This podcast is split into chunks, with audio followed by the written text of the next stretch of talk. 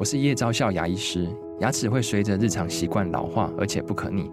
当珐琅质受损，牙齿结构会出现破裂，还有细微的小孔，导致我们牙齿变得又脆弱又敏感。这边我真心推荐贝欧尼修复牙膏，内含 BioHAP 成分，搭配正确的刷牙习惯，经科学实证，可在两周有效让牙齿再矿化，修复受损珐琅质的细微小孔。相关资讯及购买通路，请参考资讯栏连结。照顾你的身体，体贴你的心情，倾听你的生活难题，平衡你的身心灵。欢迎收听《全民安扣名医时间》。这里是九八新闻台，那欢迎收听每周一到周五晚上八点播出的《全民安扣》节目啊，我是汐止国泰医院呃。国呃，汐止国泰医院胸腔科郭伟革医师。那我们今天将在半点过后呢，会接听大家的 call in。那有问题欢迎打电话进来。预告 call in 的专线是零二八三六九三三九八零二八三六九三三九八。好，那我我们今天哈、哦、要讨论的这个主题是呃最近的呼吸不顺。那我的肺部到底怎么了吗？最近呼吸不顺，我的肺部到底怎么了吗？好，那呃，我们在开始之前呢、哦，我先请问各位听众一个问题，就是你们现在有感觉在呼吸吗？这这个问题可能会觉得有点奇怪，对不对？好，那其实如果我不提醒你的话，你大概觉得，诶，我们呼吸其实是很正常的一件事情啊。可是你你试想一下，好像我们今天在跑步的时候，我们会觉得我们呼吸会变快，会变深。那我们因为现在我们因为是在跑步，所以我们知道说 OK，我们现在在跑步，所以我现在我感觉到自己的呼吸了。可是如果今天你在看电视的时候，诶，你莫名其妙，你感觉到自己怎么呼吸又快又深，那其实是一件非常非常不舒服的事情哦。所以我们在正常情况下不应该感觉到自己的呼吸的哈。那换句话说，就是如果我们今天感觉到自己的呼吸的时候，那可能就是有些问题了哈。那我们一般把它定义为就是喘这件事情哈。好，所以，我们今天的主题就是呼吸喘，呼吸喘。好，那喘呢，它其实是一个非常主观的感觉。那一般呢，我们会有三种方式来形容它。吼，第一种是吸不到气的感觉；第二种呢是觉得，诶，呼吸有点费力哦，费费力，就是又快又深这样子。那第三种就是胸闷，胸闷。好，那。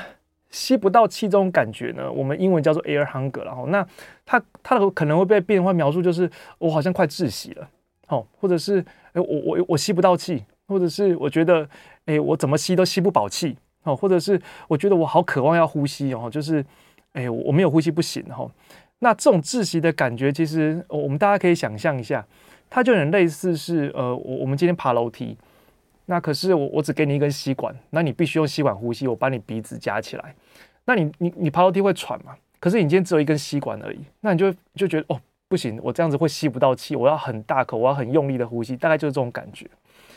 那再打另外一个比方，就像是我们今天憋气，我们我们可能憋个三十秒，憋了一分钟。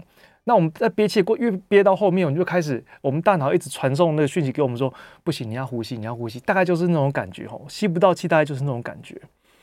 那它其实是我们身体，呃，呃，不管是什么原因造成的，那它造成我们的大脑呢，就是给我们一个讯号，就是你现在通气不够了，那你现在二氧化碳开始高起来，氧气开始不够了，你真的要赶快再呼吸了，你再不呼吸的话，你就会窒息哦。所以这种。这种是常常会描述的一种感觉了哈。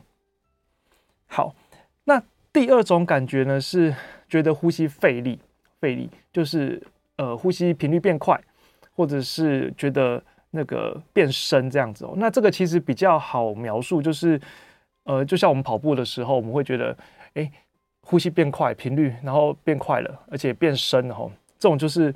呼吸费力的感觉哈，那这个当然它也不是很舒服哦。如果你今天不是跑步，也是就让呼吸很费力，那其实那真的就有问题了。好，那第三个呢？第三个是胸闷哦，胸闷。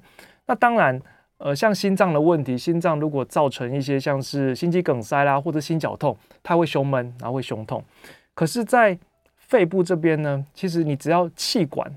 不管是你因为气喘，或者是你因为慢性肺堵塞发作的时候，你气管缩起来了，那你就会觉得开始胸闷闷的，然后紧紧的这样子。所以我我们大概对于这个呼吸不顺的描述，大概就是以上三个：第一个吸不饱，吸不到气；然后第二个是觉得呼吸很费力；然后第三个就是觉得闷闷的这样子。好，那那其实啊，就是呃，呼吸不顺啊，会觉得喘这件事情啊，其实它是非常的，刚说过它非常主观哦，而且它跟我们的情绪、跟我们的认知、跟我们的人格特质，其实是非常有关系的。像我们常在诊间啊，会有那种呃很年轻的女性，她本来就是很很容易紧张、很焦虑的这样子哦。然后其实你做了这所有的检查，包括她觉得她自己吸不到气，她觉得自己好闷，吸不过，那呼吸不过来。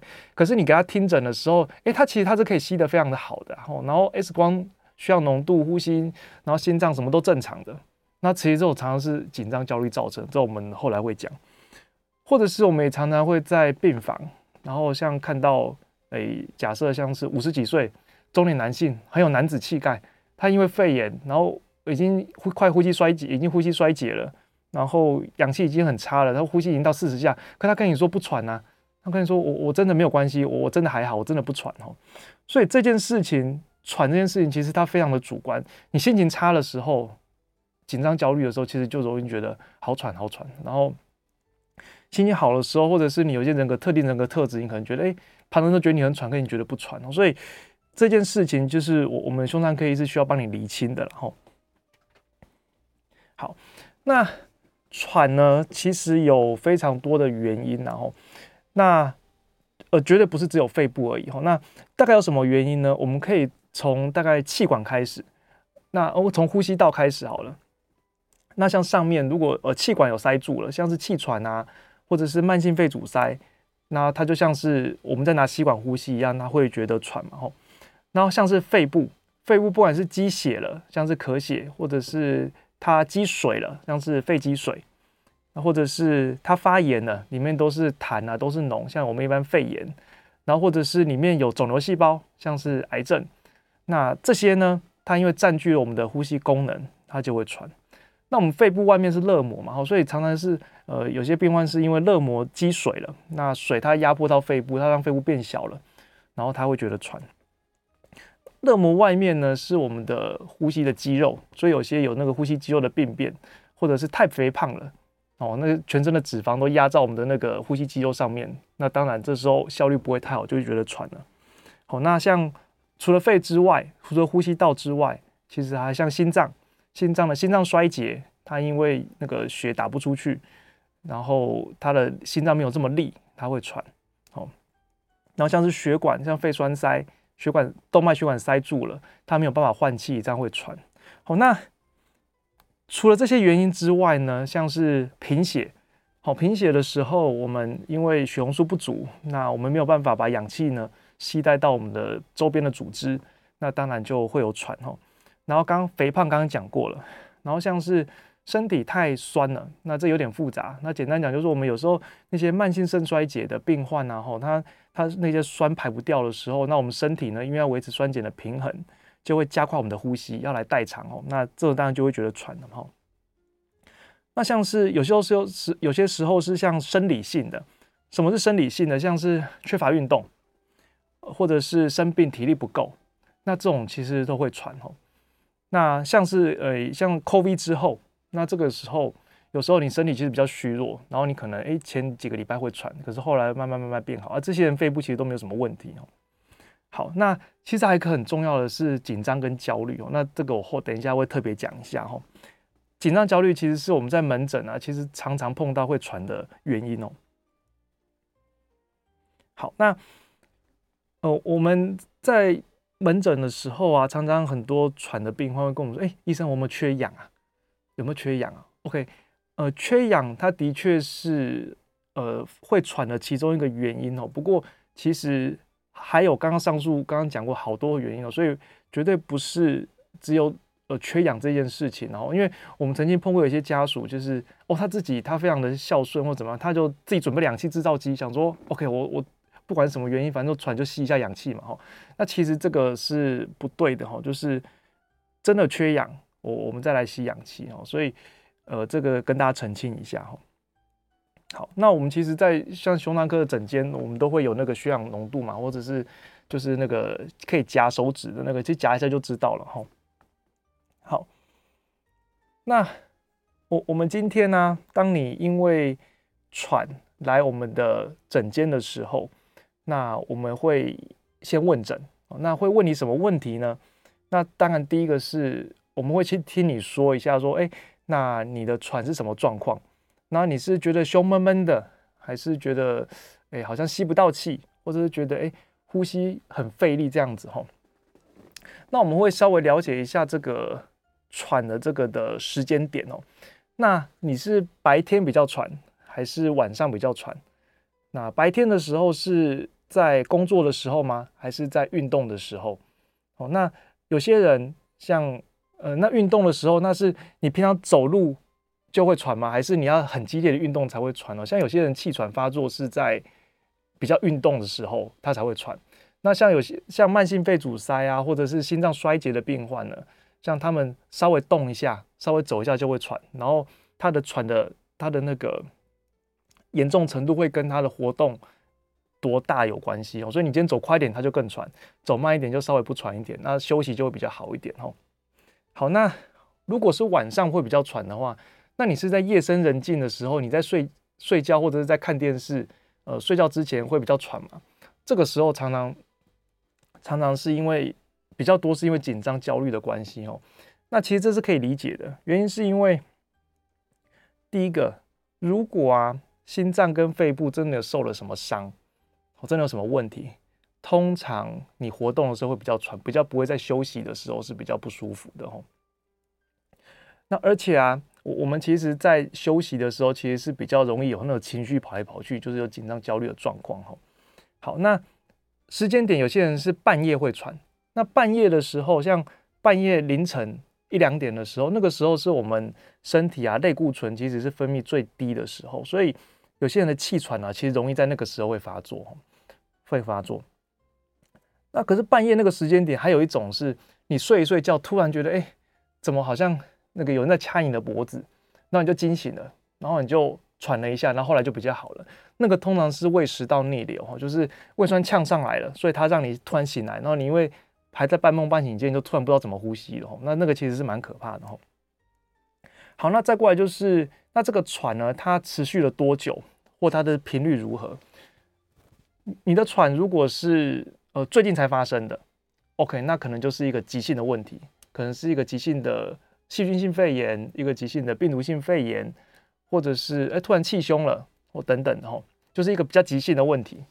那如果是它已经很久了，已经持续了很长一段时间了，哦，那可能就是一个比较慢性的问题。那也许是慢性肺阻塞啊，或者是心脏衰竭啊等等的。哦，那还有这个就是频率。那这件呃频率就是好，假设你的喘是每天都在发生，那有时候。多一点，有时候少一点，有时候多一点，少一点。哦，跟你久久发生一次，哦，那又不一样了。像气喘有可能就久久发生一次，啊，慢性肺阻塞，因为它是呃，就是持续的这样子，就就是有时候比较差，有时候比较好。所以这是我说我们会问你们的。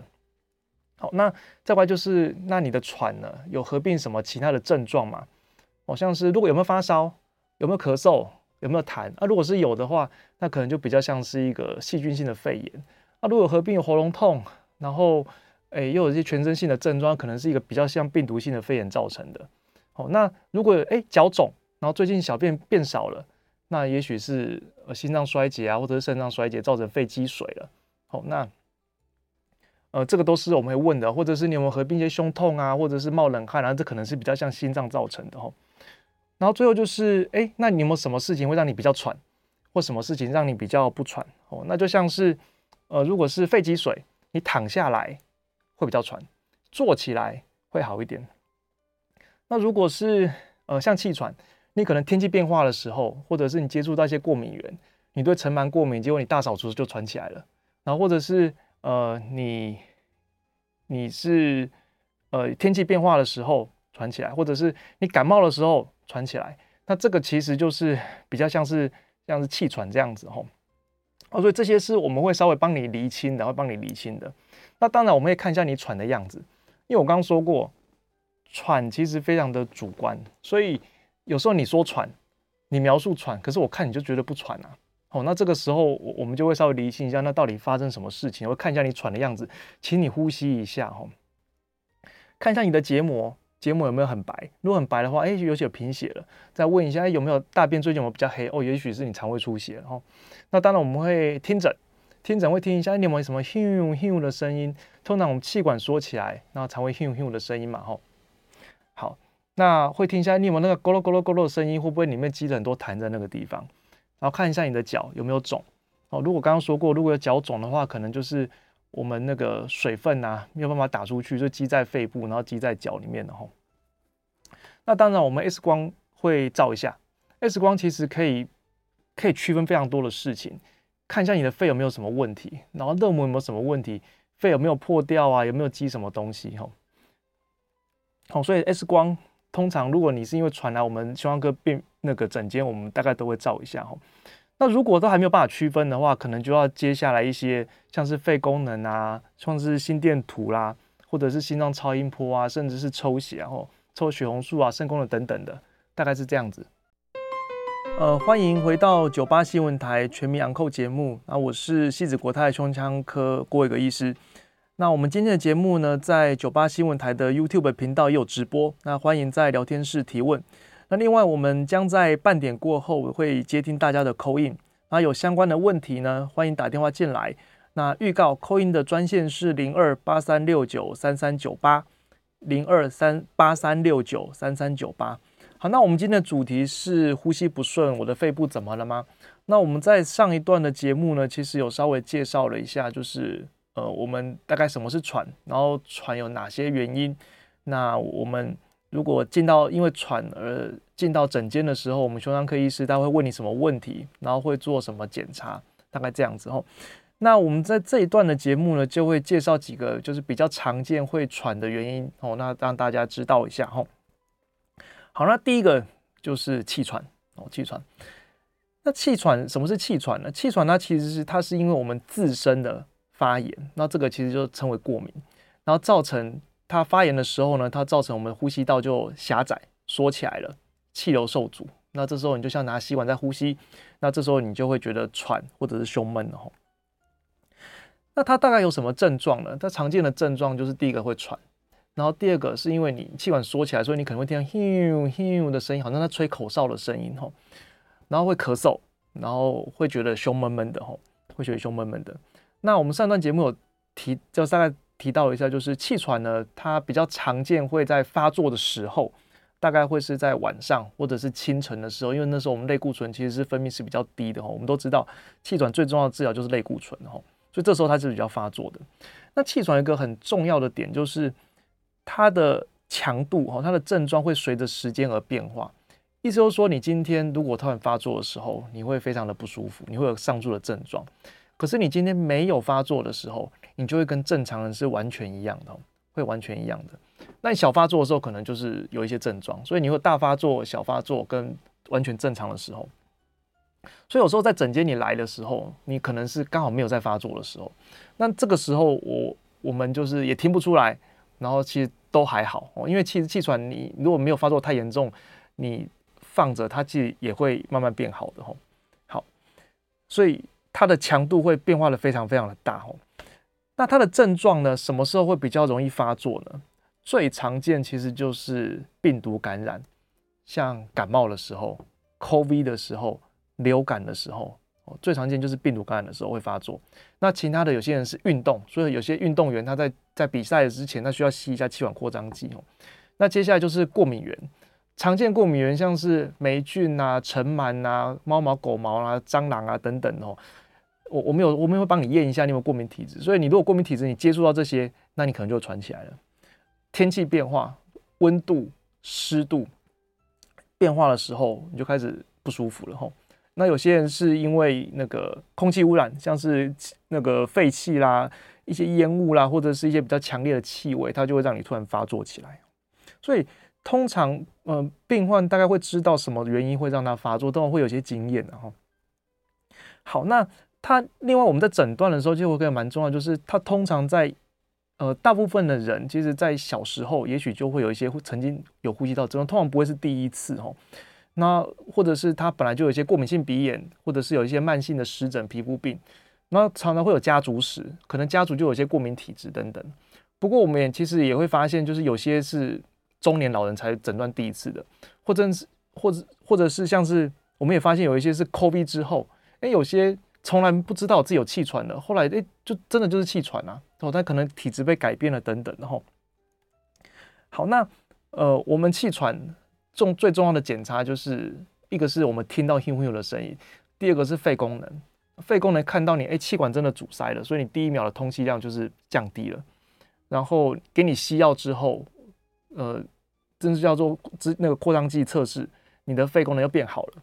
可是我刚刚说过，就是我们做这些检查或者是听，我们一定要刚好在你不舒服的时候，我们才做得到。所以常常就是你来诊间的时候，其实是哎好的，那这时候我们就只能透过就是。病史，然后有时候我们会就是给你一个直接给你一个气管扩张剂，跟你说，哎，那你回家的时候或者是半夜，你又突然喘起来，你喷一下，如果一喷，哎，马上就改善很多，那你就真的是气喘，那我们就要就是依照气喘正规治疗来来处理这样子吼。好，那气喘的治疗其实呃它是一个爬楼梯的状况，所以你。不用担心说你会不会今天你一旦吸了这个吸入性的类固醇，你就一辈子要吸。呃，当然有些特定的状况真的是一辈子需要吸的，像是你一直在抽烟啊，或者是你曾经发作到几乎快没有命，那这时候我们会建议你继续要吸下去。不然其实我们会以你的状况会往上爬、往下爬，甚至是你若状况真的很好，我们是真是停药都没有关系哦。所以。只要你可以配合医师的治疗，其实很多是可以控制的很好，甚至不太需要什么治疗的哈。好，那第一个是气喘，那第二个呢，就是我们的慢性肺阻塞。我想很多人可能听过叫做 COPD 肺塌病哦，它其实是我们十大死因的第七名哦，那个是真的会会致死的。它主要是因为长期有害的气体。暴露而造成气管慢性不断的发炎，造成一个不可逆的状况。那什么是有害的气体？抽烟嘛，最常见就是抽烟哦。所以大部分都是老烟枪。那有些人是因为当庙工或者在庙里面工作，就是每天在吸那个那个那个香哦，那个其实也是会哦。我们气管跟肺部因为一直接受这些有毒的气体，所以一直不断的发炎，发炎它就会受伤。受伤它会修复，一不断的受伤修复，受伤修复的时候，我们气管啊就开始越来越硬，然后开始管壁越来越厚。那它跟气管不，它跟气管不一样，气管是缩起来，那这个是整个就是变厚变硬的，所以你管径就变小了。所以慢性肺阻塞，你就是每天都会有症状。它什么症状？会咳，然后痰会多，然后还有一个很重要的重点就是走路会喘，然后你可能休息就好一点哦。可是，如果你如果真的发作起来，也是什么时候都会这样喘哦。而且它它不像气喘，气喘刚刚说过，它有它好的时候跟正常一样，完全是好的。可是慢性肺阻塞，它只有比较好、比较差跟很差这样子哦。好，那我们诊断其实也是靠肺功能。那它不一样的是，因为刚说到它的气管其实已经变厚变硬，已经坏掉了，气流受阻了，所以你不管什么时候做肺功能，只要它吹得不错，我们基本上都可以抓得到，就是一个在。呃，气就管扩张剂吸了之后呢，我们的肺功能还是很差。那配合上症状，然后配合上你有抽烟，那我们大概就会诊断一个慢性肺阻塞。然后，那它的治疗当然也是靠不断，就是每天要吸气管扩张剂。然后，不过这时候类固醇就比较不是那么重要了。那这个是第二个常见会喘的原因。吼，好，那第三个我们要讲的是肺炎。好，肺炎，什么是肺炎？它就是一个下呼吸道，我们所谓下呼吸道就是声带以下哦。下呼吸道我们在肺部一个实质的变化，它可能是因为细菌造成的，也可能是病毒造成的。那像之最近呃之前的像 COVID 比较造成重症的，通常都是造成肺部的感染，然后后来变有时候可能变纤维化了哈。那像是流感重症，那流感病毒跑到我们的肺部造成发炎。那比较常见的是细菌啊，细菌。那肺炎会有什么症状呢？肺炎常见的症状就是咳嗽，然后会有，如果是细菌感染的话，它会有痰，然后可能有浓痰，然后会喘，甚至有些会胸，然后会胸痛等等哦。然后很重要就是发烧，一般都会发烧。发烧、畏寒，然后如果是这是细菌感染，如果是病毒感染，可能合并一些全身的症状，就头痛啊、肌肉酸痛等等吼。好，那肺炎的话很重要，就是我们会 X 光片会看到有变化，就是可能看到一块，哎，就是正在发炎哦，就是我们眼见为凭，就是要看到 X 光片或者甚至电脑断层看得到这样子。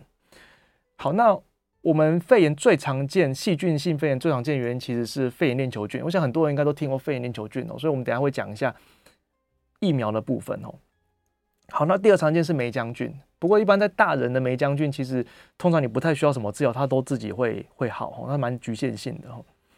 好，那为什么细菌好好的，它会跑到我们的肺里面造成发炎呢？主要是两个原因。第一个原因是呛进去的，所以像有些老人家，他吞咽功能不好，咳嗽功能又不好，东西就那些细嘴巴细菌就呛到我们肺部去了。第二个比较常见，而且我们人人都会，就是在病毒感染之后。抵抗力变差，防御能力变差，这时候细菌就跑到我们肺部去，造成发炎了。什么是感染？什么是病毒感染？COVID 之后，流感之后，哦，所以为什么呃有疫苗，有流感的疫苗可以打，有 COVID 疫苗可以打，就尽量一定要打哈。为什么？就是因为有时候我们不怕的是流感，我们不怕的是 COVID，而是它在染疫或者是得流感之后，这时候你抵抗力变差。结果细菌第二波细菌性感染，哦，那个就会，那个有时候就会致命的哦。所以我，我再再再讲一下，就是我们一般呢、这种病毒感染啊，通常七十二小时会退烧。所以，当你发现，哎，怎么你的你的觉得你是感冒或者流感或者是口鼻怎么烧发烧超过七十二小时了？这是这是有两个可能，一个可能是，OK，它会不会真的是来势汹汹，太严重了，已经变成肺炎？或者第二个是，会不会是你已经有细有第二波的细菌性感染已经跑进来，然后所以这个时候如果超过七十二小时，赶快去急诊，或者是可能要来胸腔科的门诊，要照一张 X 光片，要确认一下你有没有可能肺炎哈，或者是你发现哎，你烧三天退了，结果你隔两天之后又在发烧哦，那不行，你真的要赶快来医院就医哦，因为有可能就是第二波跑出来了哈。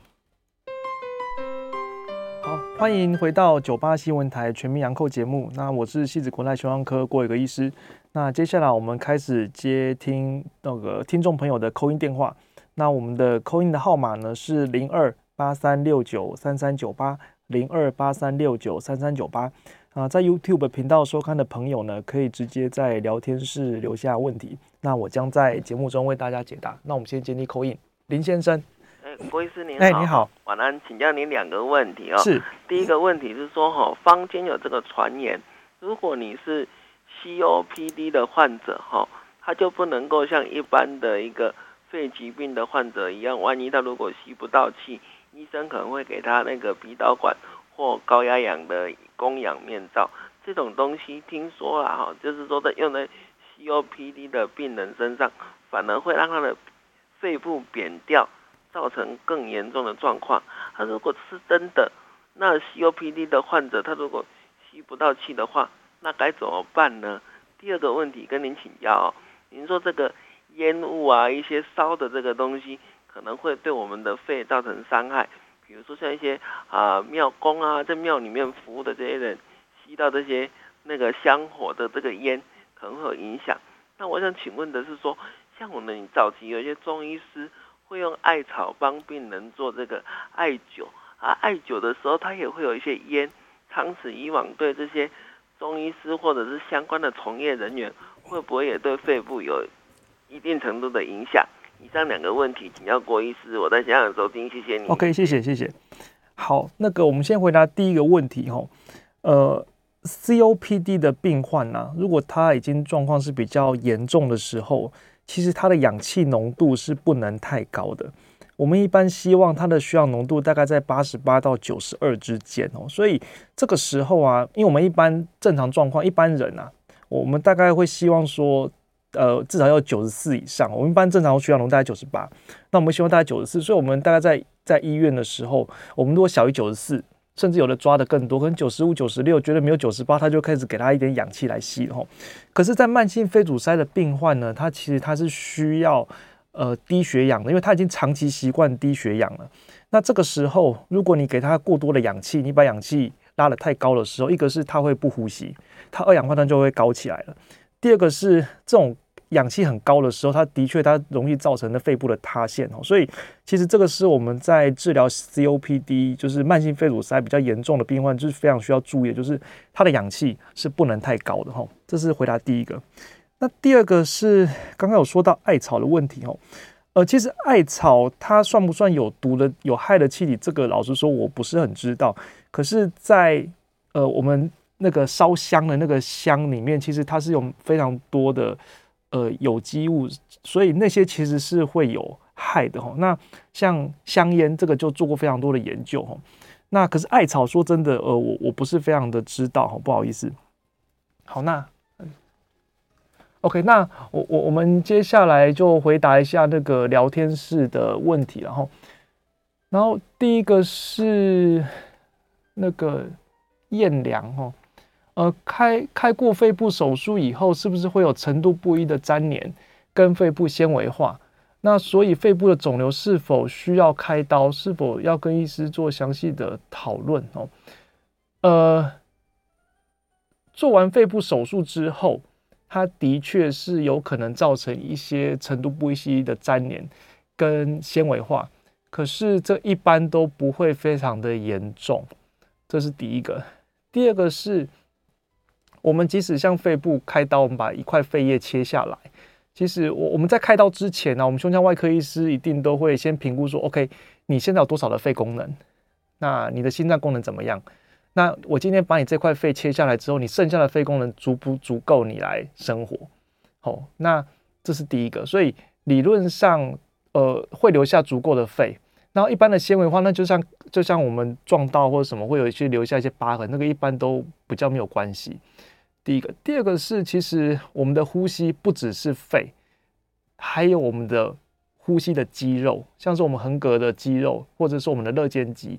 这些肌肉它是可以训练的，可以经过透过这些的训练，然后来强化我们的心肺功能哦。所以其实如果肺部的肿瘤，呃，还在早期，因为通常是早期的肺癌才能开刀，已经到晚期就不开刀了。如果医生判断说你还有机会可以开刀，然后你的体力也够，那其实我们建议是，呃，如果可以开，当然是会比较好的哦。而且现在其实那个。开到大部分都用胸腔镜，其实那个都还好。哦，好，那另外一个是，请问医师，呃，因为肺脏产生的问题而导致的那个甲状症候群，这个问题常见嘛？哦，那这甲状症候群，我我是第一次听到这个中文名称啊。哦，它的其实它英文我们刚刚查了一下是 Trosia，那它其实指的是因为癌症造成的那个血栓哦。那癌症它不管是癌细胞或者是它。因为癌症而造成比较卧床，就是行动不便，它本来就是造成血栓的一个比较呃常见的原因哦。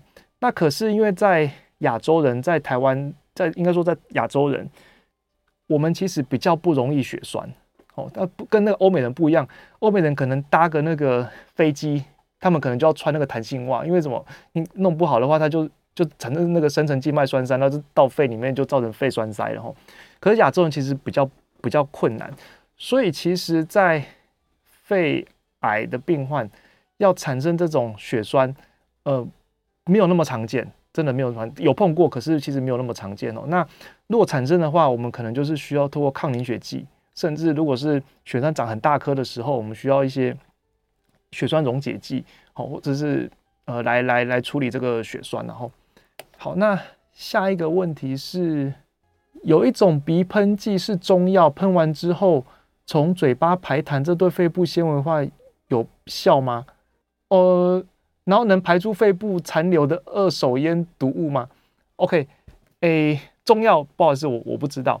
那目前对于肺部纤维化有效的药有两个，一个药是呃叫 Ofev，一个药是就是 Nintedanib，一个药是 Pirfenidone。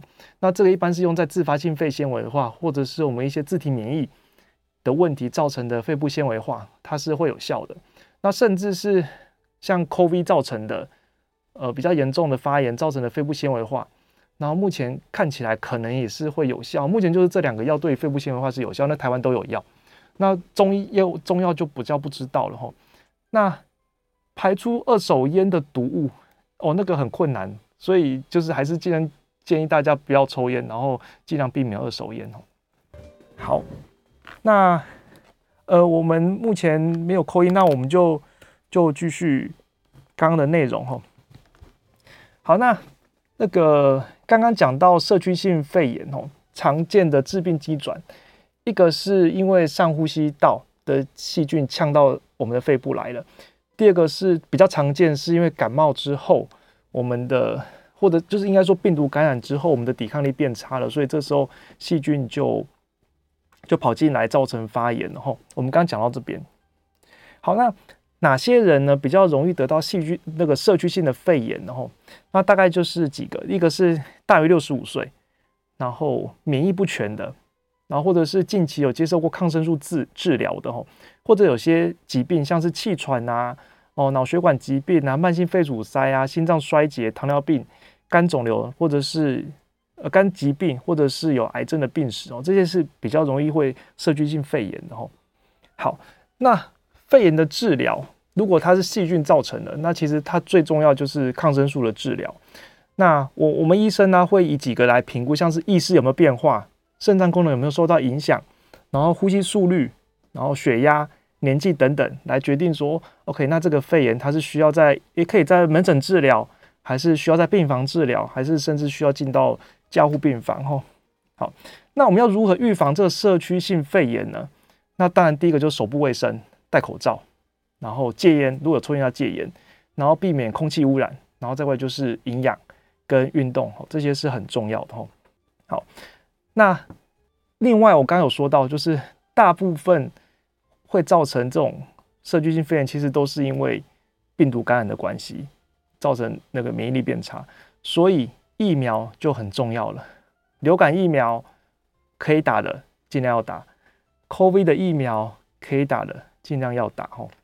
好，那另外一个就是讨论到这个肺炎链球菌疫苗，因为刚刚说到我们肺炎啊，社区性肺炎最常见的其实就是肺炎链球菌哦，所以呃，肺炎链球菌疫苗其实就非常的重要了哦。那我们下一段再跟大家继续讨论哦。那我们先休息一下，那广告回来继续接听大家 call in。那我们的 call in 专线呢是零二八三六九三三九八。欢迎回到九八新闻台全民昂扣节目啊，我是汐止国泰胸科郭伟革医师。那接下来继续接通呃听众的 call in 电话，那 call in 的号码呢是零二八三六九三三九八。那也欢迎到 YouTube 频道直播聊天室里询问。那我们先回答一个那个呃那个直播那个聊天室哈，那个医师您好，我有那个先天性的脑性麻痹，前几年有做过检查的时候，医师说我有轻微的肺部纤维化。然后主要就是这样有没有关系？需不需要定期追踪？有没有癌变的可能？哦，好，那通常哦，医生会照 X 光片跟你说，有些肺部轻微的肺部纤维化，就是我们在 X 光片看到一些很轻微的线条哦。那就像我们被刀割到，我们会留下疤痕是一样的，肺部受伤也会留下纤维化。那需不需要定期追踪？一般呢、如果是很严重的受伤。好，就是整个就是很多非常非常多疤痕，那的确需要追踪，因为有时候会从那个疤痕里面长出肿瘤哈。那可是如果只是很轻微的纤维化，一般其实比较没有关系啦，因为除非很严重受伤才会癌化。所以如果只是轻微的纤维化，那其实一般就是再观察就可以了哈。好，那我们就回到刚刚的主题，我刚刚讲到那个肺炎链球菌疫苗，那我想大家都应该可能有听过，就肺炎链球菌疫苗其实分为十三价跟二十三价的。那十三价的是自费的，那二十三价是呃，我们的政府好像在几岁，每个县是不一样，几岁之以上是有补助，六十五还七十五岁？那十三价这个自费的疫苗呢，它是属于结合型的疫苗，它的效果可以维持大概快到快到十年以上。可是我们二三价呢，它其实是多糖体疫苗，它大概在两到四年就会减少一半哦，所以它需要五年打一次。那目前最好的打法呢？最好的打法其实是，如果是大于六十五岁以上的成人，我们会建议你可以，如果从来没有打过，你可以先打一次十三价的，然后他，然后我们在一年之后再打二十三价，这时候你可能要建那个我们政府补助的，然后再把它把那个效果拉起来，然后你就这样就可以了吼，这是目前最好的打法。那如果呢是十九到六十五岁，然后有一些慢性病啊、心血管疾病啊，哦或者什么肝肝不好、肾不好什么等等的。那其实目前最好的打法是先打十三价的，哦，一都是一定先打十三价，然后八周之后呢再打二十三价的，哦，目前最好打法是这样子，哦，好，那呃，刚刚既然讲到肺炎呢，我们稍微带一下那个吸入性肺炎，好，那吸入性肺炎呢，其实它主要就是像我们老人家，它吞咽功能其实比较差。咳嗽功能也不好，所以你不小心东西呛进去，你又咳不出来，东西就进到肺部了。那这些细菌呢，嘴巴其实是很脏的，那些细菌就会跑到我们肺部里面，就造成吸入性的肺炎。那这其实尤其在卧床的老人家，其实真的是蛮常见的，而且常常会造成一些生命的危险哦。那我们要怎么预防吸入性肺炎呢？我们这边大家讲一下，就是老人家很重要，就是他如果是卧床的话，他那平常睡觉的时候啊，尽量是可以头抬高三十度以上哦。因为我们的气管在前面，食道在后面，那稍微有一点高度的时候，这些东西才会跑到我们食道里面，不会跑到我们气管哦。第一个，那第二个是翻身、拍痰，其实也是很重要的。然后我们尽量要保持嘴巴的清洁。什么是嘴巴的清洁？就是像目前有一个特别成分漱口水是 chlorhexidine 哦，它这成分漱口水呢，它有杀菌的效果。你尽量让嘴巴的干净，那它如果呛进去，其实就比较不会产生肺炎哦。那当，其实那种老人家那个吞咽功能不好啊，其实有时候连自己的口水都吞不进去哦，所以这个是真的要小心的哦。好，那接下来讲的是积水，那积水有肺积水啊、热膜积水哦。那肺积水那个大部分就是心脏衰竭的关系，因为心脏打不出去哦。那心脏衰竭可能有一些疲惫啊、呼吸困难啊、胸痛、水肿等等的。那有可能是肾脏衰竭，因为水分排不出去嘛吼。那像肋膜积水。我们就要看一下是干净或脏的吼。那呃，我们今天时间不够，我们这就先停在这边。那最后我们要讲一下，就是紧张、焦虑跟压力，它为什么会造成我们有喘的感觉吼？像在紧张、焦虑的时候啊，它会启动这个 fight or flight 这个反应，就是我们说所谓的战斗或逃跑，它会释放出肾上腺素。那这个肾上腺素呢，就是它会让我们的呼吸啊，就会变快、变变深哦。那这个时候呢，它就会让你觉得有喘的，开始有喘的感觉，然后可能就是胸口不太舒服哦。那另外呢，在你紧张焦虑的时候，它可能它也会造成我们的肌肉变得比较紧张哦，所以这个肌肉紧绷僵硬，它就会影响到我们呼吸的效率。那这个时候呢，它就会让你觉得，哎，好像你呼不过气来，然后就是好像没有办法做深呼吸哦，没有办法做深呼吸。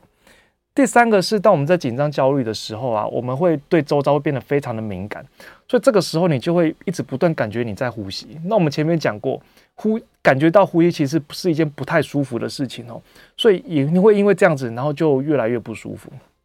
所以其实我们门诊真的常见这种紧张焦虑造成的那种呼吸不舒服哦。那这种常见都是在休息的时候哦，因为休息其实容易很多情绪啊等等哦。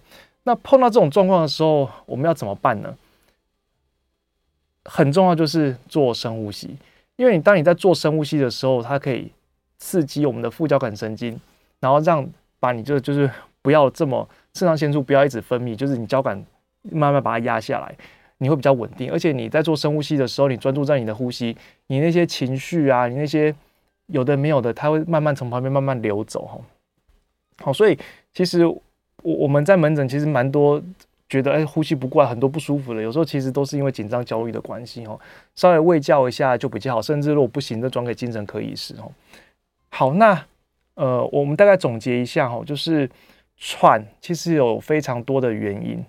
那当各位如果有就是自己呼吸不太舒服的时候呢，其实很重要的就是呃，要到我们医疗院所来啊，寻求帮助。那最后就是如果其他医生如果就是觉得哎、没有办法，其实最后就会到我们胸腔科医师这边过来，然后我们会一些经过一些病史的询问，然后做一些检查，然后来解决你的问题。哈，那我们的今天的节目就到这个地方。那我是西子国泰胸腔科郭一格医师，非常谢谢大家的收听，再见。